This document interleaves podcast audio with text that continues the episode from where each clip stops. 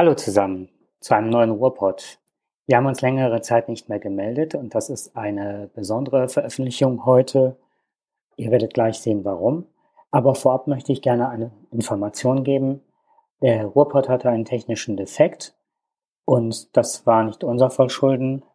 Jedoch sind die ganzen Inhalte uns abhanden gekommen. Beziehungsweise wir haben noch die ganzen äh, Podcasts im Rohformat vorliegen, aber die ganzen Verknüpfungen und Shownotes und alles ist weg.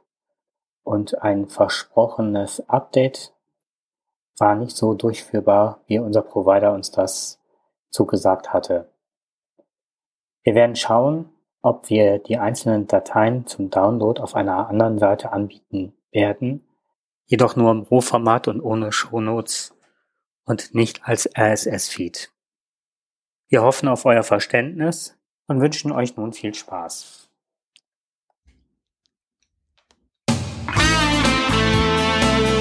Ja, hallo und herzlich willkommen zum Ruhrpott, zu einem Intermezzo. Heute haben wir einen besonderen Gast und ich begrüße Brian. Hallo Brian. Hallo. I will close the music. Okay. Hello Brian. Where are you from? I am from the United States. Uh, in that in that country, I am part of Michigan, which is the big Great Lake state. Okay. Uh, and what are you going uh, to do there, over there? So I'm currently going to college for this place or for uh, computer science, software and development, which is the development of computers over time. And what's your great dream? Are you going Yes. to Apple or? Um, my I want to get into operating system development, but I love Windows and Mac at the same time, so it doesn't matter which one. It doesn't even have to be part of the. I just want to go into computer coding. into coding. There's uh, no way to Facebook or something. You want to. Um, I want to develop the next Develop. big thing. ah, okay.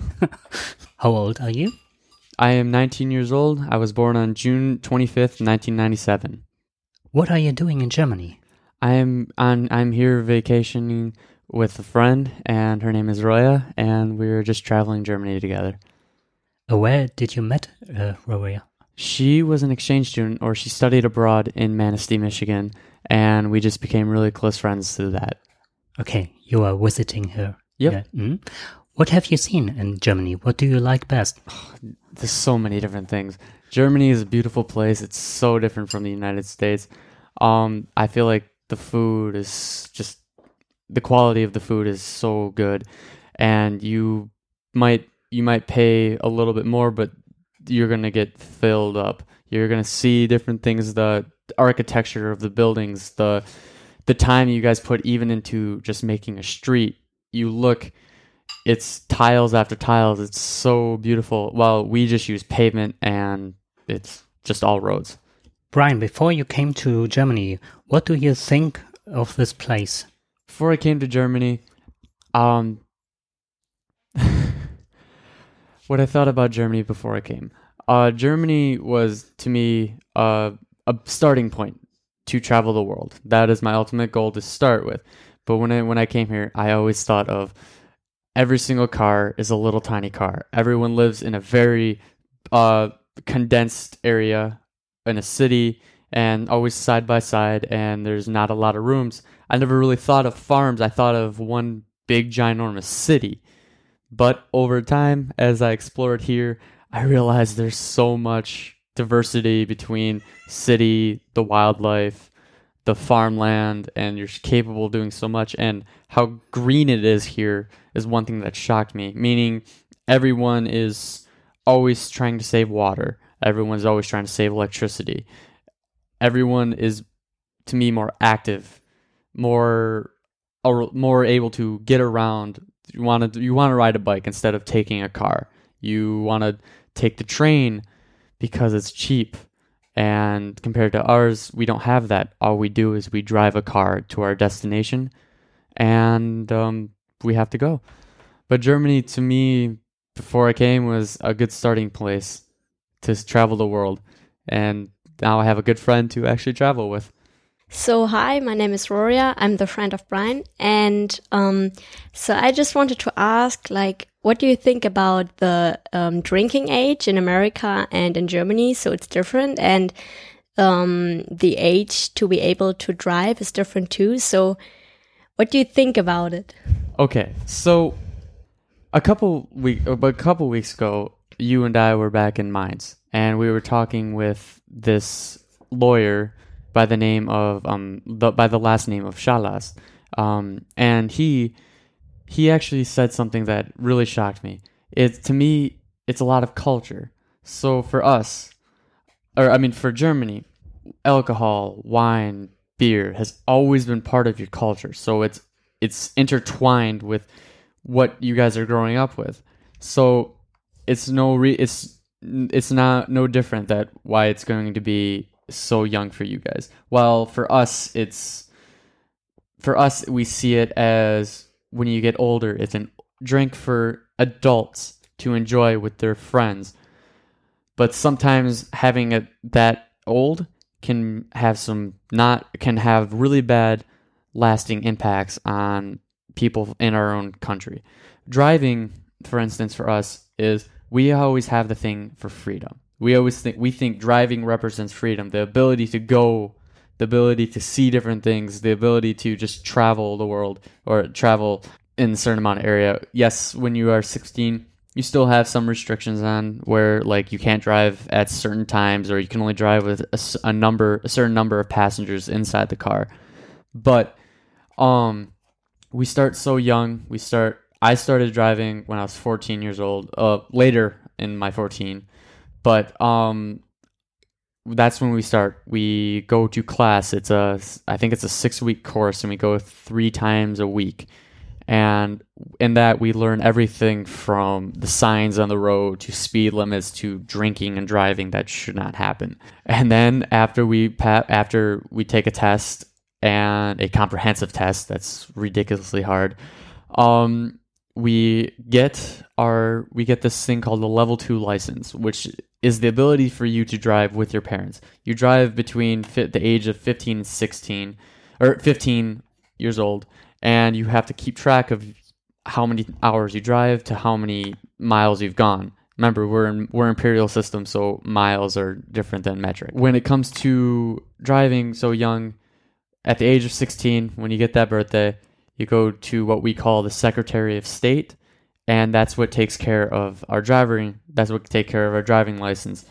But it is a very, very hard task to get it. You have to pass a lot of tests and roadblocks that you have to go through to be able to actually get your license. But once you got it, you are pretty well set. You learned a lot. I mean, sure, you're at risk for you're more at risk as a young kid, but we learned we take 2 years to fully learn how to drive. And then we go start driving. But um when it comes to drinking when it's 21, um I don't think it's actually the best thing for us because the one thing I noticed about the one thing I think about Germany before that why they have drinking so young, even though they have um, driving at 18 instead of 16, is I feel like when you turn 21 in America, you, I mean, yes, do, people do drink under the age of 21, and they're um, very that can be very very bad if you get caught in trouble. You get major major trouble. We call this an MIP or minors in possession. Um, I think I think it's a bad thing because germ uh, because you want to drink. We think it's we think it's fun. We think it's cool. But when you're in Germany and you drink starting at the age of 16, you get your drinking ages. You get your drinking done when you're young, and then when you get older, you know your limits. You know your you know how much you can handle with everything. And that's why that's why I noticed where even though if you start driving when you're 18, you can't have any alcohol in your system, that is a good thing. But when you turn 21, um, for you guys, I think it's I don't know how many milliliters you're allowed to have in your body, um, but you're allowed. You know your limits, and then you know you can't drive when you're 18, else you can get in serious trouble here. But when you're 21, you know how much you can handle. You know you know when to stop because you know it's safe and nothing. The goal for most humans is not to die we want to stay we want to stay alive as much as possible, and drinking and driving is a bad thing. But I think the preset is that we have the ability to drive young, but drink later, where you guys start learning how much you can drink over time. Is it true if I'm going as a German to America, I don't need any identity card for getting a credit card? Am I, instead of this, are in need of a driver's license? At least, uh, at least from my knowledge, you're not allowed to have a credit card until you're 18 years old. You can have a debit card. Now, debit and credit are different. So I don't Uh, know uh, if you guys have debit cards. So debit cards in America are these things that you have a savings account and you put money in that and you're allowed to spend. That's your own money. It's just it looks Yeah, and okay. acts like a Yeah, debit card mhm. or credit card. It's what you have Yep. earned, Yep. and only what you have earned. Yep. on them. Yeah. Yep. Well, a credit card you pay it at the end of the month. Okay. Um, my meaning was I've heard a lot of podcasts, and they told when they were going to America, um, it's more important to be in the possession of a um, driving license than when you uh, go to a bank and you want to have a um, credit card or a debit card or something else. You show your driving license in America. Uh, it's, uh, has more importance, I think is this right? Yeah. Uh, that should yeah, that's right. Um, it just um, so when you come, and so in America, having your driver's license is really important to get other things. Okay, so our driver's license is very important to have. That is our identity. That shows who we are. That shows um many things from our when we were born or the date of birth to where we live to our pictures that show that we are us every couple years we have an ex- we have to get a new driver's license we have to update the picture because of course people change over time they get older they look different uh, they might change hair or anything in that nature but the identity of the driver's license is more than just having it at all times when you're driving because if you get pulled over by a police officer or a cop um, they have to check if you are a legal driver. But to us that shows like i said in the past who you are. For instance let's say you go to a casino you go to a bank or you go to like a gas station you want to buy a pack of cigarettes or you want to buy a pack of um, anything a lotto lottery ticket or alcohol like beer or wine or something you have to show you have to show the person that you're who you're um, buying from that you are over the age and they will look at that identity card or they'll look at your driver's license or as what you guys have the identity card. And it it will prove to you that it will prove to them that you are that age and it will show you it will show them how you are capable of or you are capable of buying something because you are of age or older. Okay.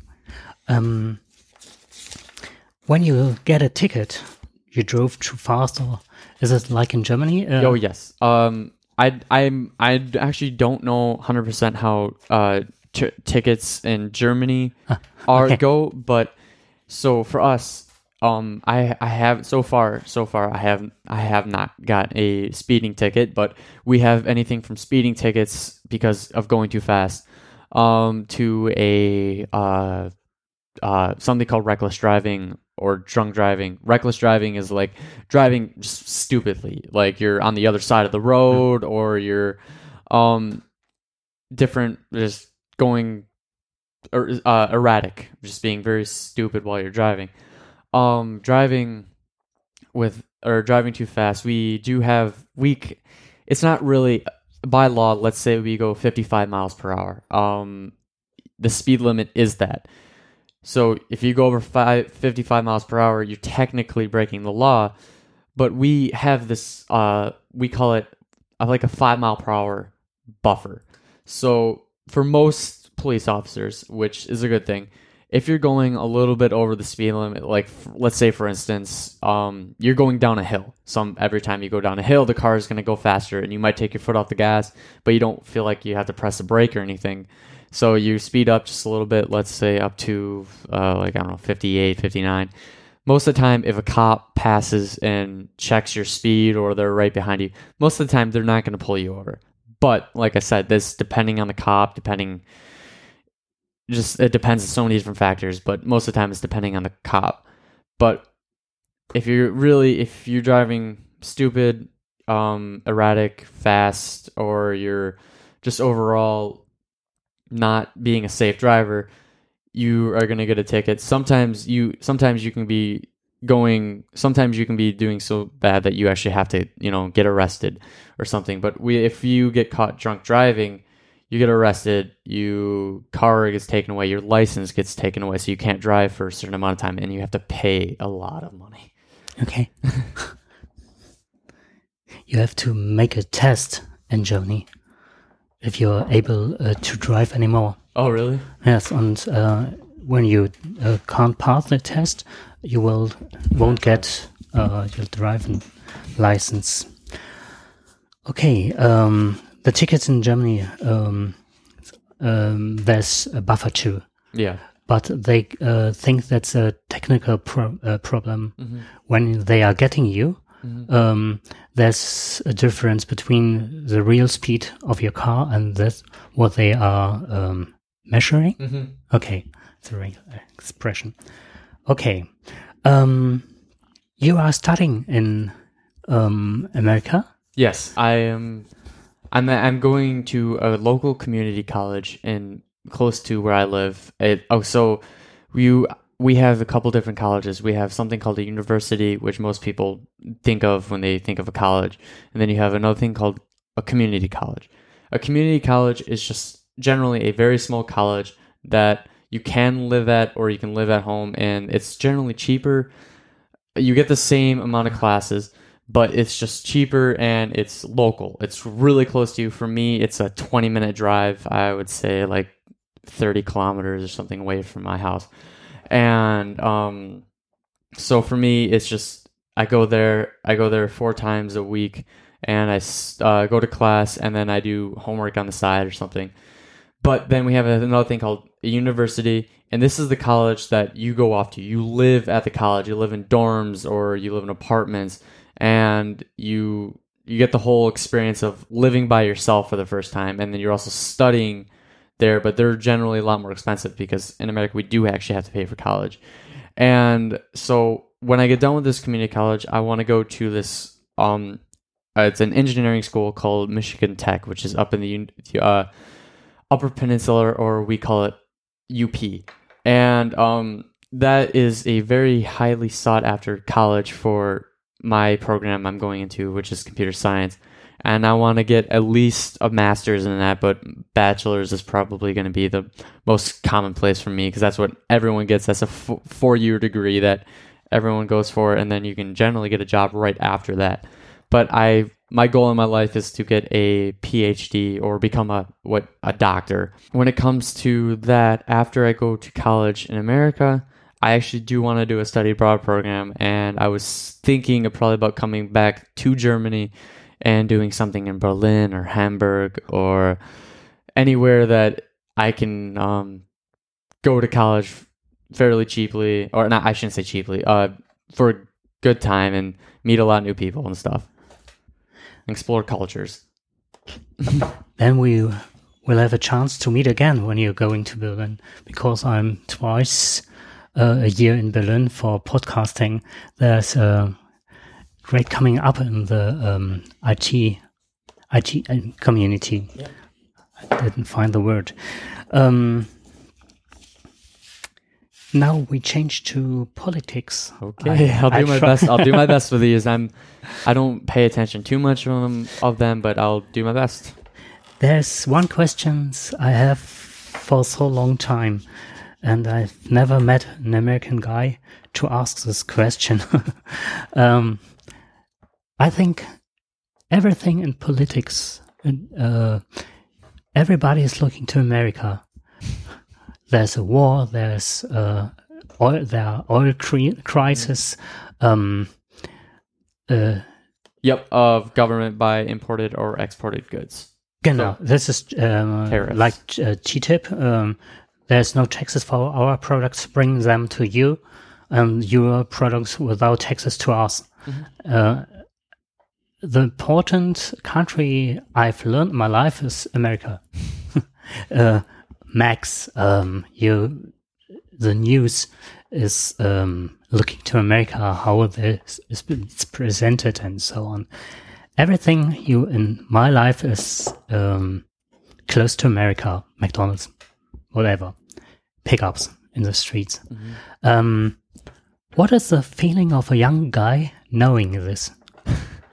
Okay, so growing up, growing up in America, um, it's a, it's just normal. I mean, when growing up in Germany, for you, it's just, it's your country. It's what you're used to. Now coming out, now coming and actually spending a couple weeks in a different country. This is my first time outside of the United States, and exploring different cultures. You really get to see outside perspectives on things and you really get to see how other people view other countries, like for instance America. We do have a lot of problems. I mean, we're leading the world in the most debt. I think we're thirteen trillion dollars in debt or something, which is ridiculously amount. But yet we still manage to get by. We do have a lot of homeless, but I, our job rate that I think close to I want to say about thirteen percent of 13, okay. of people don't have jobs, and um, I believe it's that much. I I have I have to look it up later, but um, for growing up there, um, I grew up in a small town. We um, everyone is very very close with each other. We know everything. I mean, if you if something happens in our town, you're gonna know about it. It doesn't matter if you're a kid, an adult, you're gonna know about it uh, we learned that our the American dream. It I think that's I think the Amer- what you always hear about the American dream. I think that's someone who's to come out from a different country because for us we we we're just used to it. We think that it's a given like we're we're already to have it. But it's just it's up to the person I think to actually want to take it. You want to actually um, have that dream. If you if you you can dream big, you can go far. You can get rich if that's your thing. If you can travel, if that's your thing. Like for me, I want to travel the world. Money is obviously you need money to have, but I want to I want to be able to work, but I also want to be able to have fun, be able to enjoy my life, but also enjoy a forty hour work week, and see what I can do within that time. Um, I it's up to the person. For us, it's if you're lazy, you're not gonna go anywhere. If you don't, college is a big thing. And of course, let's say you want to start a business. You don't need you don't need to have a college degree to start a business, but it's really good to have one because you learn different things. You learn how to you learn or you live dif- different tactics to be able to um, start a successful business without it closing out in a couple of years because most business most brand new small businesses like a, if you just open up a restaurant most of them will fail within the first like three or four years. And it's the really successful ones that are going to go on to be. Like i i actually work in a small business uh, it's called big l's and it's a pizza restaurant. And uh, we are ranked we are ranked in michigan for one of the best top um, pizza restaurants. Now we're not like a chain restaurant like pizza hut or mcdonald's. We we're just started in manistee and we're still in manistee. And um, but that was a dream for my bosses and their dream is still there. They um they're great people and work hard. They work really hard to keep that place open. And um but another thing is like it's the drive it's what you want. A lot of us a lot of us became become lazy through i want to say you can say technology because we're always addicted to our phones. We're not maybe we're not going outside as much because we're playing video games or something but it's all upon the person. If you have a dream if you want to go somewhere you do it yourself. You i mean you can have support with family but it's mostly up to you. If you want to do go big go big it's your dream make sure you do your best and you have the right tools. And my right tools is college. So spend the money to make money. Do you have to be rich to study in America? You Uh, don't need to have. You definitely don't need to have that much money. Um, we have these things called loans that Hmm. you have a company like I'm not. Uh, you have a company that gives you money, but then you pay it back over. Then you pay it back when you're done with college, and you don't need to have that. What you do need to have is the intelligence, the brains, the grades. So in Germany, you guys, your grading system is uh, one, two, three, four, five, six. While us, we go through A, B, C, D, E, F, and um, we are definitely uh, the higher the grades, the better chances you are going to get into a really good college or really good university because you have to be a, you have to have those grades and they have to see that you are going to be willing to uh, work hard and you're not going to drop out or fail out of that college because that looks bad on them. And um, Mhm. so it's up it's up to the person. It really is That means if you're uh, poor, you have a chance to you have. have, you have a chance. If if you're it, you can you could be living on the street with no house and still get into a great college. But you're going to have to take a loan. You someone's going to have to give you money and a company will and you will pay it back when you're done with college because you're mo- most of the time you're going to have a good job. But it's the people it's you have to make you have to spend money to make money when it comes to that. Um, now there are elections in America. There's Donald Trump and Hillary Clinton. And from my position here, I uh, would like have seen um, Bernie Sanders become the next president of the United States because he's a socialist, and that would That's- be the um, the funniest thing ever I could imagine. Uh, uh, what could happen in the United States. um, what is your opinion about Donald Trump? Okay. So the first thing I want to start out with is politics is not for me. I never really paid attention. I can definitely give you insight with things, but I'm not going to be able to answer everything with great respect because it's just I don't know. I I did not pay attention. But there was a kind of reason why I didn't pay attention to this election. E- Because I'm 18 now, and 18 is the year you can start voting. And uh, again, I'm 18, so I can, or I'm older than 18, so I can start voting with this election. But the thing is, though, is it seems like this election there's too much drama. I feel like you're voting for the person that you hate less instead of the person you actually want. So you can say a lot about Donald Trump. You can say a lot about Hillary Hillary Clinton. She she did some bad things with the um, email scandal, and um, Donald Trump did some bad things. Uh, I mean, he just speaks out. He speaks his mind, which some people can see as a good thing, and some people can see as a bad thing. So I'm gonna do my best to not lean towards one side because I'm really not. I I don't know too much about both even Republicans or Democrats, and then other type of parties like socialism and stuff, or uh, socialistic type governments, and then their parties inside of that. So, but my opinion on this election is like I said, I'm gonna try to keep it so I'm not going for either Donald or Hillary. I'm just gonna try to stay in the middle. Let's start with Donald Trump. So Donald Trump is a unique a unique character. He um definitely is not afraid to speak his mind. He knows what to say. He knows anything from uh, business to, and he's not a politician, but he is a businessman. So he has started successful businesses. He has he has had some businesses that have failed, but he's always got himself back up to a good position, even where he is right now.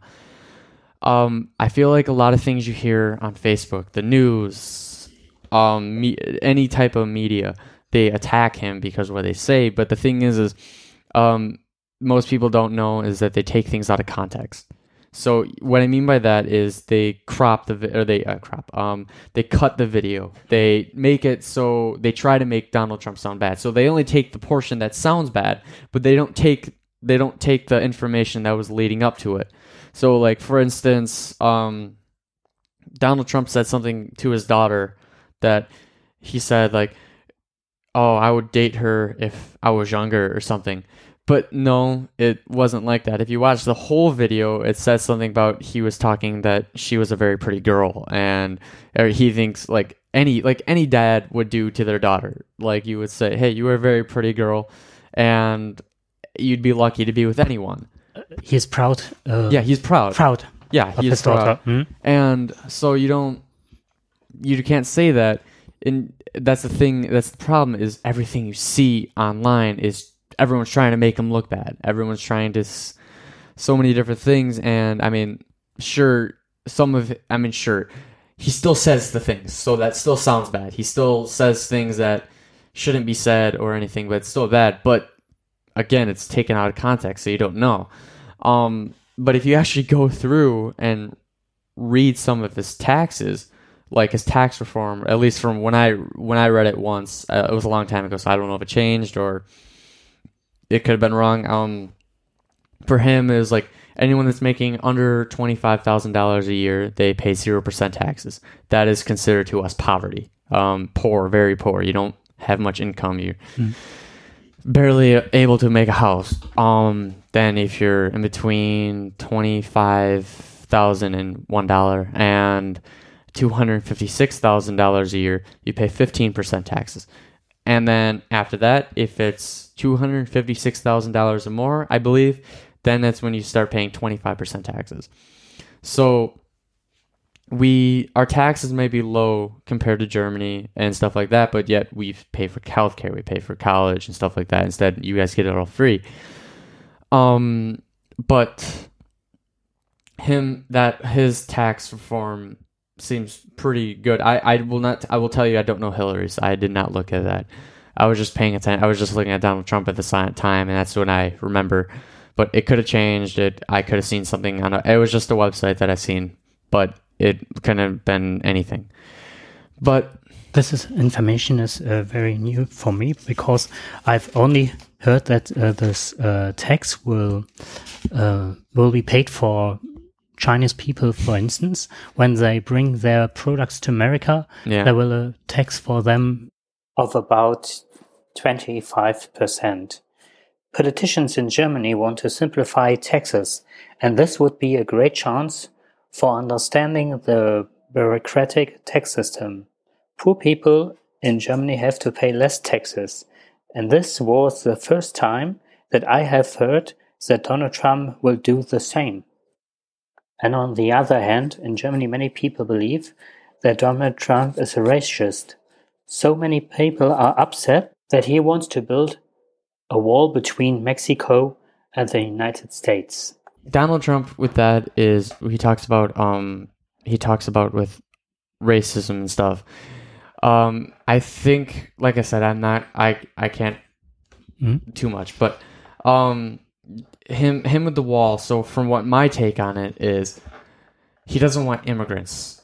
He doesn't. He thinks that if you're not a unit, you're, if you're not a U.S. citizen, then you have to. Yeah, you either have to work for it, like go through the whole process of getting your citizenship, and then be loyal to the U.S. government or the United States of America, and um, and he thinks that or he thinks it's bad because we do have um we do have immigration that or well we have we call them undocumented immigrants. And that's um the Mex- uh, uh, Mexicans that go over that uh, actually kind of just break into the United States because they want an opportunity to uh live better because they're at home they live in a impoverished area.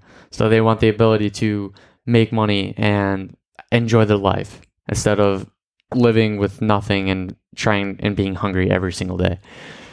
Um, so that's why he wants to put a stop to that. He wants to keep the Americans in and and limit the immigrant limit um undocumented immigrants from coming in. Um, he's the, I think he's the same thing with refugees. He thinks refugees are a bad thing because, well, actually, um, because um, that's allowing people to come in, and of course, with money and jobs, there's not enough because they're making they're flooding the market and they're trying to all find a jobs, but they're also taking jobs away from Americans who live there their entire lives. but also refugees. You're also risking um, people from like ISIS or Saudi Arabia that are bad and they're actually there to hurt us. You're risking them coming in and attacking us. That's why we don't. That's I think right now that's why we don't allow them. Um, but Donald Trump with building the wall is, I, I don't know if I can't say if it's him being racist or you hear things online that again take it out of context, but you hear th- hear him thing say things online and he just needs to watch what he says because I don't know what he's thinking. Um, Germany uh, allowed many uh, refugees to come to us, and it's uh, I think it's a humanic, It's a humane thing. humane thing. Okay, thank you. Um, do you think the same? Okay. It's a different Yes. what you have said because many things that happened in the Middle East, for instance, houses were destroyed, people were expelled, diseases and hunger came over them, had their origin and connection with oil. There's no peaceful living for Syrian people. What's your opinion? Okay. So every American's opinion can be different. And for me, Germans too. yeah, Germans too. It's a whole world thing. So instead of me coming out and exactly telling you what I think, I want to let's talk about the pros and the cons, or the bad and the good. Mhm. So, for ethical reasons, it's a good thing that you guys take in refugees. It's a good thing. You give them housing, you give them food, you give them a safer place to live and they don't have to worry as much for their family or someone to get hurt or killed or their house is destroyed or something. But now let's look at the bad. Okay, so ISIS, it's a very bad radical group that their ultimate goal is to have everyone in the world uh, become a Muslim or become Muslim and follow by Sharia law. Um, they want they want everyone in the world to believe the same, or it's you're out. You're not allowed to live. Um, and I'm I might be wrong with that. Like I might be wrong, but that's what that's what I think it is, or something close to it. Um, the bad things with it, letting in refugees. Um, the tax you are you are more at risk for attacks. The um, you're more at risk for people in that mil that group, like ISIS group, to join in with the refugees and to possibly have a bad uh, uh, to possibly attack. They can mix in, go through the borders, and attack and cause fear. Like for instance, Paris, and then there was a couple times in Germany. I think uh, not. I don't think Munich was one, but there's one I was reading on. It was in uh, I think Wernheim. There was a attack there. I could be wrong. Maybe there's something close, but my pronunciation would be off of that. Um, they think it could have been ISIS, or they could have think it was been some type of terrorist attack. But Paris, uh, both times in Paris, from the the parade and their semi to the mass shooting that happened there. Um, it's um, causing fear to people, and sometimes, actually, even at work in at where I work in America, uh, there's someone who actually thinks that it could possibly cause a civil war in, in France that gets all of them out, like uh, all the uh, bad people out, and um, basically it's a ba- it's a good thing and a bad thing. Ethically, it's ethically you're it's the right thing to do. You want to bring and help people out. The bad the bad thing is that, but another bad thing is money.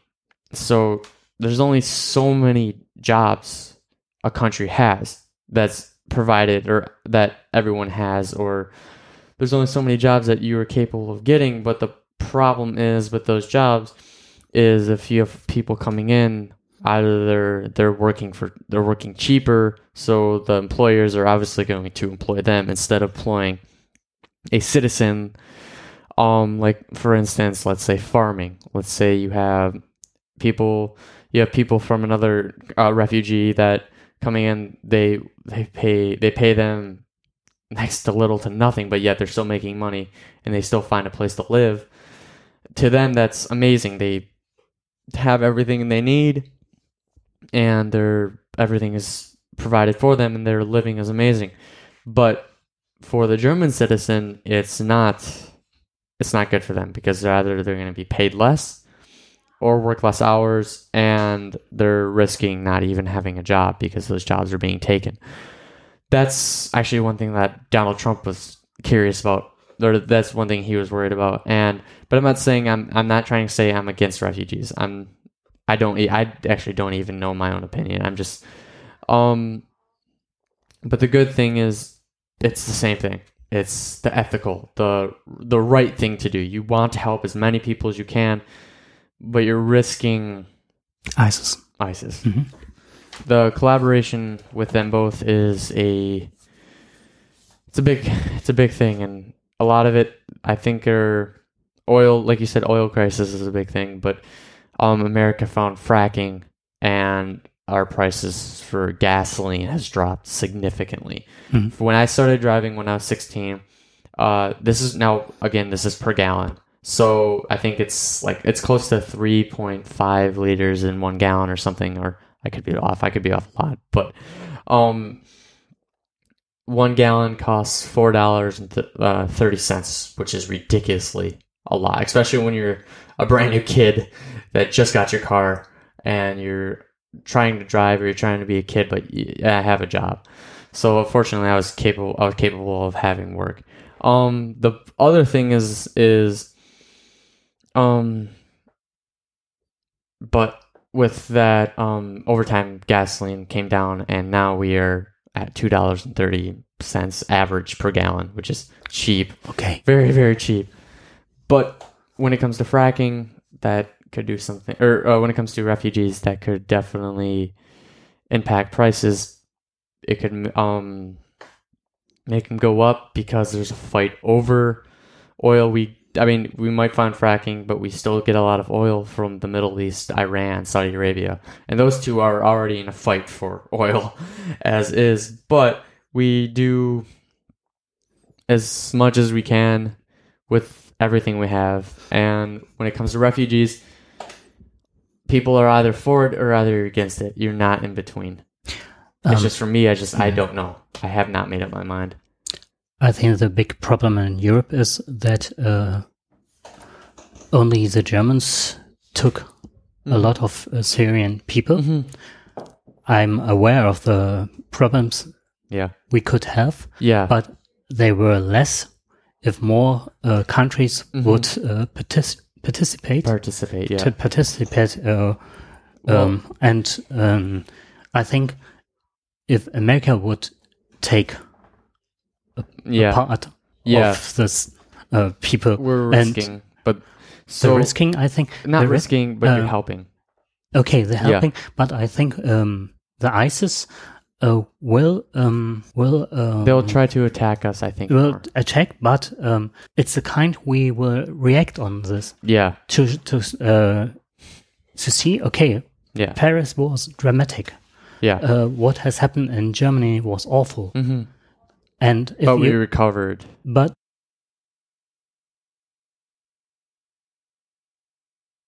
we will lose our democratic self-understanding. It has it's happened. bad, It, it's it will happen, Yeah. but it will not uh, See, our dest- ultimate, yeah, destroy us. our ultimate goal is to not have it happen. So after 9-11 happened, um, everything changed. I mean, I mean, I might have. I was born in 1997, or um, so I was obviously pretty young when that happens. But you learn from your parents. You learn so much through reading articles online or going through going through school or something like that. That things changed. And after 9/11, obviously, okay, and yes, I will I do want to say that there are conspiracies out there with 9/11 that's saying actually our own government did that.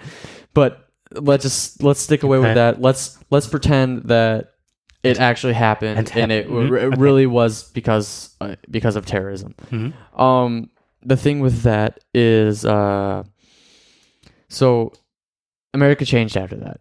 We uh, we're actually we're known as the post the post 9/11 era. So everything so actually everything something called the NSA or the National Security Agency. They were created because of this. There was something called um, I think it was called the Patriot Act. Hmm. And that was the act that gave the right for the government to look into the citizens' private emails and messages and stuff like that if they have reason. If they have reason to. But you can create a reason for anything. But I'm not I'm not gonna get into that because I'm not Hmm. 100 percent with it. Um it could be difficult. yeah, yeah, Ah, it, it'll be a touchy subject for a lot of people, and I, I mean, I know I'm running, I know I'm on a touchy subject for a lot of people as is, but so with ref, with bringing refugees into America, our ultimate goal is not to have any terrorist attack, and yes, we had them, but all the terrorist attack that we have had was um flying. They flew. They they had to commit. They flew over from the Middle East or wherever they came from. They weren't state. They weren't already there when it happened. At least from what my at least from what my knowledge, like 9/11, people came over from people came over from the Middle East, got onto a plane, and then took over the plane and flew into our buildings. Some of them were from Hamburg. Coming, yeah. Hamburg Harburg. They studied there. Oh man! Hmm. They came from Germany. but we we just we don't want that to happen again. So I think It's a tr- trauma. uh, too much yeah too much too much trauma that happened, and I don't think we want to have it again. Mm. So I mean, don't get me wrong, Paris was bad. I mean, both attacks. I mean, two hundred people gone. We lost over two thousand lives that day. So two thousand compared to two hundred affects a lot more people. and I mean, I mean, obviously, deaths are bad and really is bad. But if you think about it statistically, two thousand compared to two hundred is it's a lot more lives Mm. affected. I uh, don't want to compare. No, dramatic. no, no, no. I both, know, I know. bo- both is. but our, I, I know yeah. what you mean. But our world, tr- but Mm. even our World Trade Centers, they they held Germans. They held Um. they. It's like the money that is for all um affairs from exporting. I mean, that's where the ex. That's where we go through money. A lot of money is held in those two build. Were were held in those two buildings, and a lot of different countries. It was kind of like a. It was kind of like a mix of different countries, different cultures in their buil- in that building because we worked with German, China, and For me, it was like um, uh, to torn, torn out the heart of America. yeah, So it felt to me. those um those trade centers were very important and we have we actually built one but we built one really big one now and actually I, don't, I think it's completed or they're still working on it. But Mhm.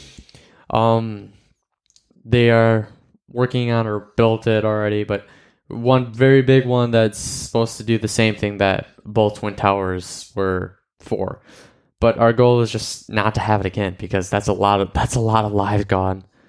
And it's tragic especially because they were connected that building connected people all over the world It's a very uh, a special question. If you ask someone, where have you been on uh, uh, September? oh everyone 11th. remembers that day Everybody.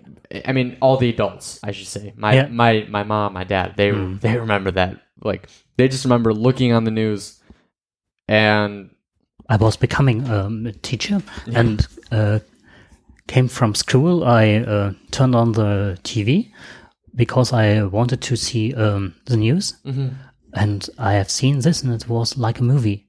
I couldn't recognize No. uh, that this is real life. it just happened. But the thing is, is I don't think a lot of people know about this uh, because obviously you know about the World Trade Centers, those two buildings in New York, but they also tried attacking our Pentagon, yes, and they uh, they tried getting try attacking our White House. Hmm. Um, the th- the thing was the thing is is um actually we had a lot of people lost lost their lives that day but we also had a lot of brave people, especially on those airplanes, Mhm. flying not to the World Trade Centers, but to the Pentagon, which is our like big. That's our big building for um, military and stuff.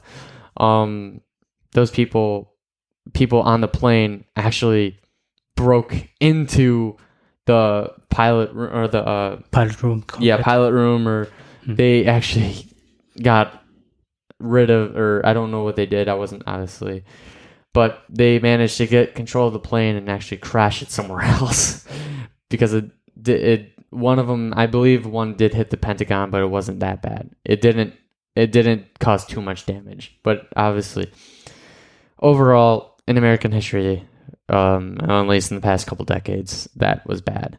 But america we recovered. We're stronger than ever but um pe- things changed after that.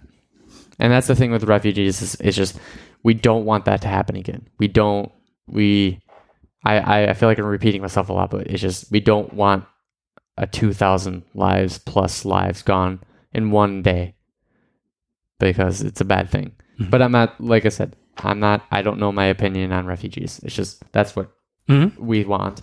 But you gave us um, um, very, good insight very good insight. Yeah.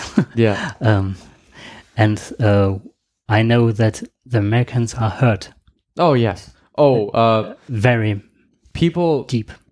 so coming i guess actually it's kind of funny but coming over here we actually i actually learned a little bit of stereotypes that people think so uh, i mean obviously the big burger we're all fat and stuff like that but then you actually you kind of learn a little bit more too a lot of people actually think that a lot of americans are rude or mean or something or but it's it's not always like that. You have you have rude people in every country. You have mean people in every country. It's not just us.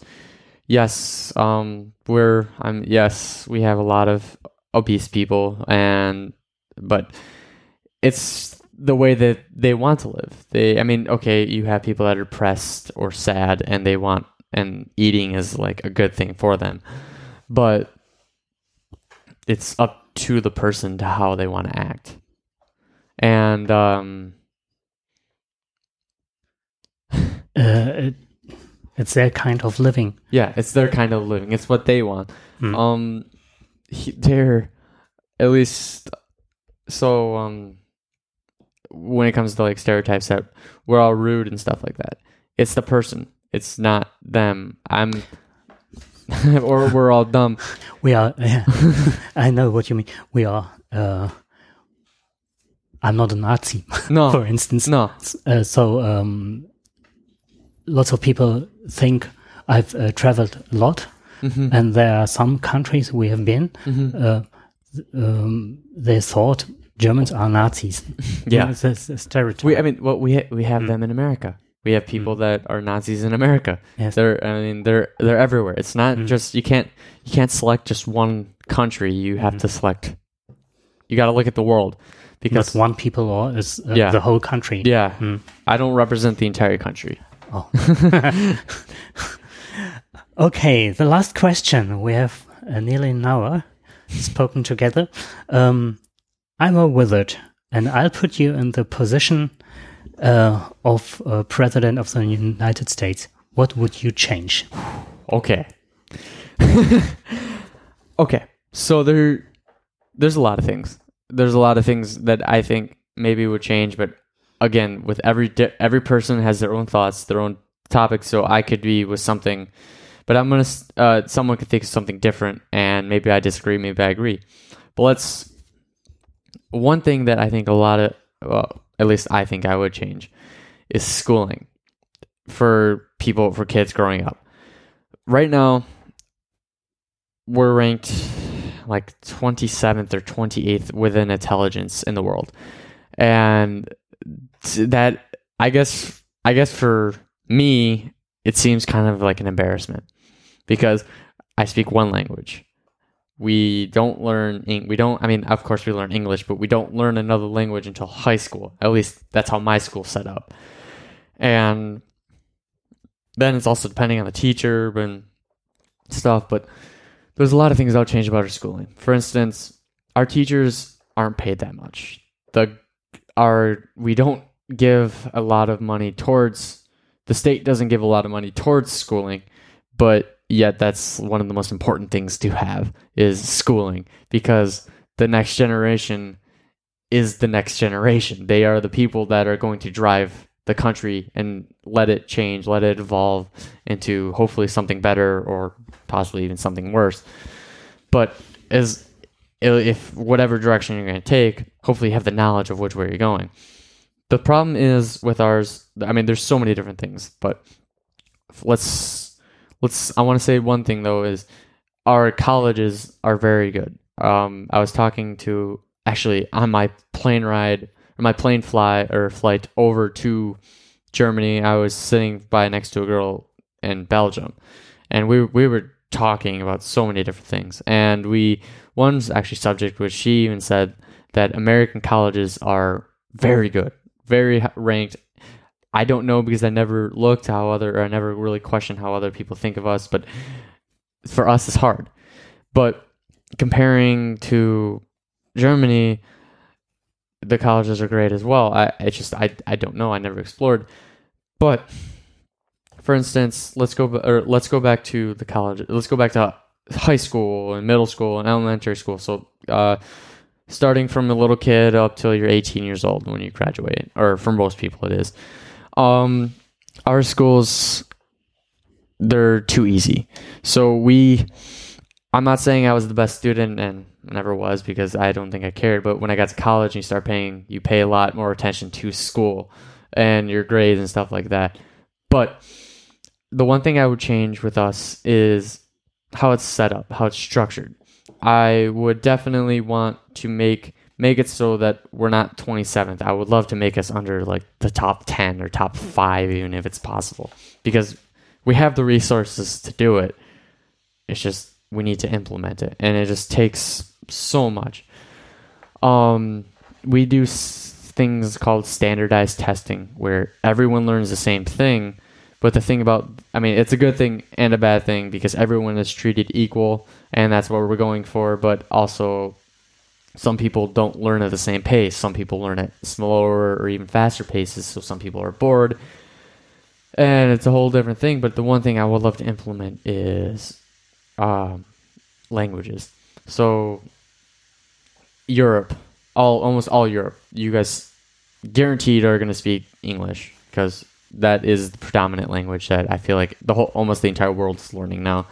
And I would start that young. I would make it so that everyone making everyone who is uh, going to start or every kid that has to go to school, they have to. It's by law. Um, learns another language. It's either, for us, it's probably going to be Spanish. It is going to be Spanish because that's the closest and also one of the other biggest uh, spoken languages in the world or we're gonna um, speak French because we do have Canada close to us, and they do have can they do speak French, but mm-hmm. um, it's also a uh, different dialect, or I don't know, I don't know if their French is like a slang compared to France, but it's just close. So we go by closeness. While I'm talking, while I'm looking and learning about Germany, um, and obviously other people from other countries, um, they they're knowing four different languages, and it's not just saying that languages are the other things are mathematics. Like, um, a couple years ago, um, I was talking to an exchange student. She was uh, a person who studied abroad program. We call them exchange students because they're coming to our school and um, just learning about how our cultures are. And I remember talking to her, and she said that the thing that we were learning in our 11th grade or 11th year in school she learned in she learned in 7th grade. So the expectations of the children are a lot higher in Germany compared to there and that's what I think would be it might be harder but you'd get used to it. So another thing is it also it also changes when you go off to college. Our college for most people are ridiculously hard. They have I mean they're not used to studying all the time. So, okay, like some people might say that some some people might say it's a bad or it's a bad thing to implement more studying, but the, and because we're so intertwined intertwined with sports. Like you get done with school, you might have half an hour worth of homework, and then you go do whatever from what you want from either uh, sports to anything recreational that you just go from school. But us, we intertwine sports with us. So soccer, uh, um, well, football in here, or American football, um, to anything else. Those are big with us. Um, we do our best to make sure that schools work side schools work with our sports. So, for instance, let's say you have a game at uh, 12, 12 a.m. or just 12 o'clock in your time, and you have an hour and a half drive. You leave school. You actually leave school if you're on that traveling team or you're on that sports team. Well, here I learned that you actually do school after, or you do sports after you get out of school. You make sure everything, and it's all on you. You don't you don't find a way. There's it's not school provided. It's you're doing it yourself. It's a private. It's private, yes. Mhm. And um, so that's one thing I learned. But then another thing I would change to is pay. Um, at least in, I, uh, most schools, the teachers are underpaid. They're not making a lot, and I feel like that's not good because you're make you're working, you're doing a good thing. You are literally teaching the next generation of people something. I would change that. Make them make it a prize. Make it hard to become a teacher because you better love what you're doing because it's going to be a hard job. It Doesn't matter if you teach there or teach here. It's going to be a hard job wherever you are. And it's like a person that make a person that maybe who let's say who's a big sports person uh, or they play football professional football um they make they make 20 million dollars in one game while teachers don't make $40,000 in one year that might that's not a lot especially with our standards.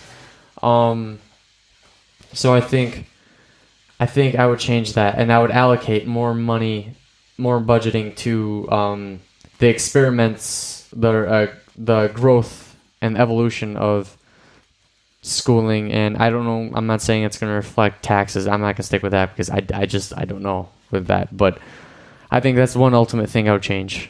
And uh I'm very happy to hear this because it's my opinion. Um, the same thing uh, is in Germany. Uh, they um, thought about how to um, um, spend less money for the people, and then they, uh, gov- our government um, took down the um, the payments for yeah the most for schooling. the more educated, the more smart, or what we say, the more educated someone is, the better off they're the better off they're going to be in life. I mean, it might not be just a job; they're just their ability to communicate or work with other people is just going to be a lot better. I have to look up. Um, there's an expression I I've lost. I paused it. Um, in our country, uh, we don't have oil or something else. Our um, Money, money, our is um, our resources oh is schooling. yeah, There's no other resources we have, no, and um, I think um, there are lots of people who uh, won't get a job because they are less educated, and I can't uh, handle it. hmm It's make my heart uh, yeah. go down. hard. But then that's it why me. that's why we have standardized testing. Standardized meaning everyone is the same. But uh, yes, okay, everybody is the same. Yeah, okay? everybody learns the same. learns, learns the same. But uh, lots of five minutes. when uh, kids come to school, um, there's a difference between uh, someone who has uh, a job as a lawyer or so, Mm-hmm. or one who's at home and Yeah. is eating a lot. Mm-hmm. uh, you have to uh, look at these persons that this uh, child or them get a better chance. Yeah. And uh, there's the money we have to spend Mm-hmm. to this persons that their child will getting an- a chance in life. Mm-hmm. Otherwise, I sometimes I think um, it's being allowed Mm-hmm. that they grow in poorness. Yeah. I can't stand it. Yes. Oh, we have we wanted to talk 50 minutes. I thought we are uh it's about 1 hour and 7 we Okay, have yeah. so I think uh, we are both at our limits. Mm-hmm. It was a very nice podcast. mm-hmm. Definitely was. Thank you for having me on. Thank you It was a for pleasure. being here. Thank you very much and have a nice time in Germany. Thank you.